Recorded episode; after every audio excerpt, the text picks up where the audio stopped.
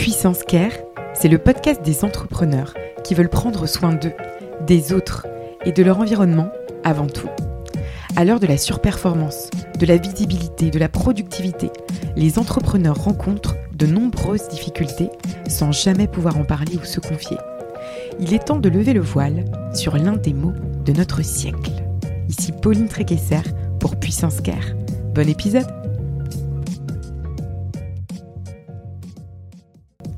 Je remercie WeMind de soutenir la saison 2 de Puissance Care.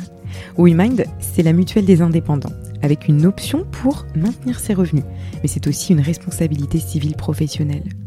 Si vous êtes entrepreneur, solopreneur, freelance, prenez le temps de vous couvrir. WeMind, c'est une communauté, un service conçu pour les indépendants. Il y a même un comité d'entreprise inclus pour tous leurs membres, avec des bons plans pour toute la famille. Je suis membre de WeMind depuis 2018. J'ai bénéficié de leur accompagnement à plusieurs reprises et je vous les recommande vivement.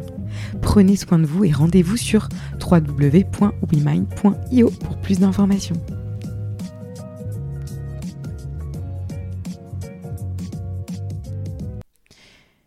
Bienvenue à tous sur cette deuxième partie du bonus expert. Aujourd'hui, on parle de parentalité. À tous ceux euh, qui ont des enfants et qui nous écoutent aujourd'hui, je suis en direct avec euh, Magali Fréon qui est à Bordeaux et on va parler de ce qui inquiète les futurs parents entrepreneurs. Ben oui, on sait que vous avez peur, ça va bien se passer. On va passer 10 minutes là pour essayer de décrypter ce qui vous inquiète. C'est quoi finalement nos peurs à nous, les parents entrepreneurs? En plus, ça rime, trop cool. Euh, Magali, ça va? Ouais, très bien. On repart sur euh, du coup la suite de notre première partie. Hier, on a décrypté les idées reçues sur la parentalité. Aujourd'hui, euh, ce qui inquiète les futurs parents entrepreneurs. Alors, la première chose, c'est quoi Magali qu'on entend le plus? Qu'est-ce qui fait peur? Bah, J'ai peur d'être euh, seule. Seule mm. euh, dans, dans, cette euh, aventure qui me fait peur. Et, et ce côté, cet isolement, c'est vraiment un truc avec lequel j'ai du mal à, mm.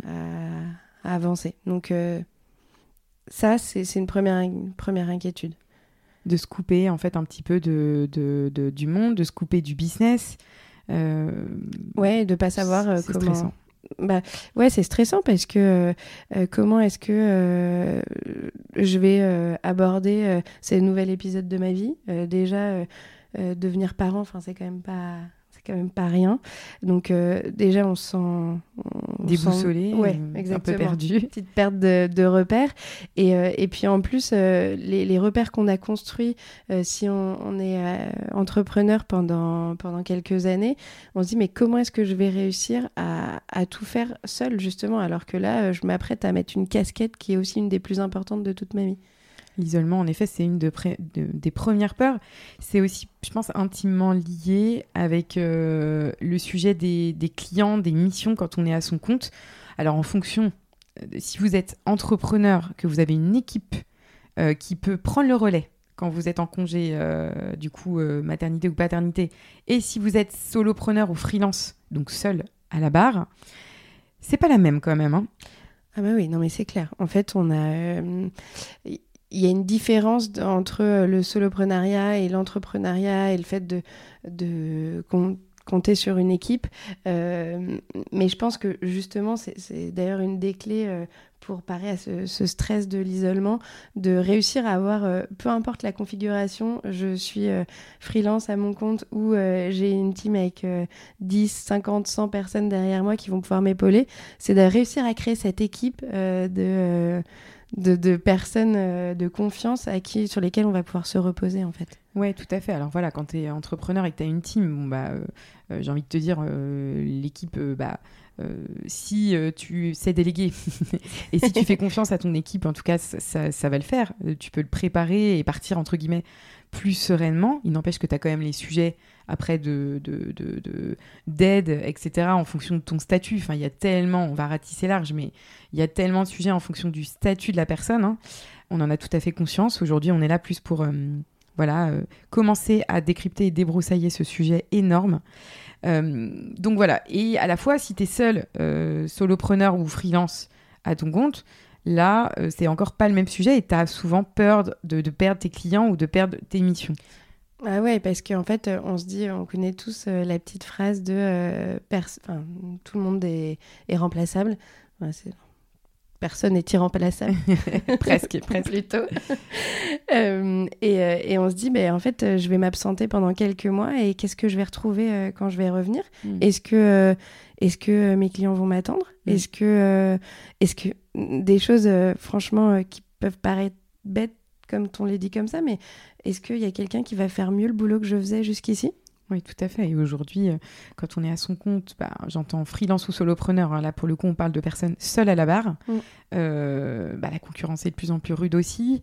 Et en effet, bah, euh, très rapidement, je pense qu'à ce moment-là, cette inquiétude peut-être peut se transformer et qu'il faut se rapprocher de pairs. Bien sûr. de pairs à qui on peut peut-être passer l'émission au moment où. donc cette inquiétude, elle peut, elle est là elle est là et on en a conscience avec Magali. On, on, est à l'écoute là-dessus. Hein. Mais il y a toujours des solutions. Alors, euh, cette perte de clients, de missions, ça s'accompagne aussi de la peur de, bah, du coup, d'avoir un peu les chiffres qu'on voit dégringoler. Ouais, ouais. Puisqu'a priori, quand vous êtes en congé, maternité ou paternité, si vous êtes solo à la barre, euh, encore une fois, vous êtes entrepreneur, vous avez une équipe, euh, ça continue de tourner. Normalement, en vous absentant 3 ou 4 mois, euh, si le chiffre d'affaires de votre entreprise oui. cool, c'est vraiment que, à mon avis, vous n'avez pas les bonnes ressources autour de vous.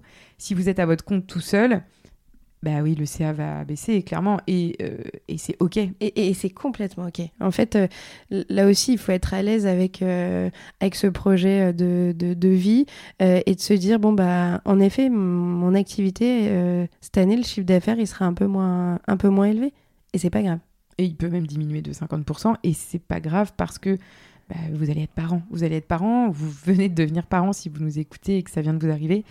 Il faut être très à l'aise euh, avec cela et ne pas vouloir déplacer des montagnes à cette période de votre vie qui est tellement importante, tellement ah précieuse et qui ne se reproduit pas non plus des milliers de fois. Mais, bah, a priori, non. Ok, donc on a parlé de la solitude, de l'isolement, du fait d'avoir peur de perdre ses clients, ses missions ou encore son CA. On avait envie d'aborder un, un, autre sujet, oui, pardon, avec Magali. C'est vrai qu'il y en a un qui, qui vient avec, euh, c'est le côté, euh, le côté réputation. Aujourd'hui, on est quand même dans une, une ère de contenu euh, grandissante où il y a de plus en plus, enfin, voilà, tout le monde est de plus en plus visible sur les réseaux sociaux, à travers euh, plein de supports, de newsletters, etc. Et, euh, et ça, c'est un vrai truc que j'ai observé aussi en discutant avec euh, des mamans, des papas ou des personnes qui ont un projet de bébé qui me disaient, mais en fait, je vais disparaître de la sphère, quoi. Qu'est-ce qui va se passer? La sphère entrepreneuriale, c'est On va m'oublier je vais être euh, ok je vais devenir parent mais euh, en fait euh, je serai plus je serai plus sur le devant de la scène. Et comment ça va se passer après? Cette réputation que j'ai mis tant d'années à construire tant de tant de temps la réputation sociale, ce qu'on appelle mm. un peu la réputation sociale. Ouais, ça fait peur, ça peut s'anticiper. Euh, ça peut s'anticiper, je pense d'ailleurs à Flavie Prévost, euh, coucou Flavie, euh, si tu nous entends, qui en parle dans un de ses podcasts, je crois, où elle racontait que elle, pendant son congé mat, du coup, bah, elle a continué à écrire des posts, elle avait anticipé ça pour garder cette présence en ligne. voilà, en tout cas. Euh, Mais ouais, c'est clair. Et moi, je pense aussi, par exemple, à euh, Thomas euh, Burbidge, il y a pas longtemps, qui a fait une grosse coupure pendant l'été. oui, de deux mois. Et on en a, d'ailleurs, j'ai entendu à travers lui, mais j'ai vu d'autres personnes aussi se dire bon, bah. coucou les gars, je me retire pendant deux mois. Et en fait, d'avoir des. ils, ont fait un peu ce constat après coup que Bon, bah, en fait, euh, en deux mois, la Terre s'est pas arrêtée de tourner et, euh, et leur nom n'avait pas disparu dans les oubliettes non plus et que c'était pas si grave. Donc, en fait, y a chacun sa stratégie. L'idée, c'est en, fait d'être aligné avec et de se dire mhm. euh, bon, bah, moi, de mm, qu'est-ce que j'ai besoin là tout de suite Comment j'anticipe cette période?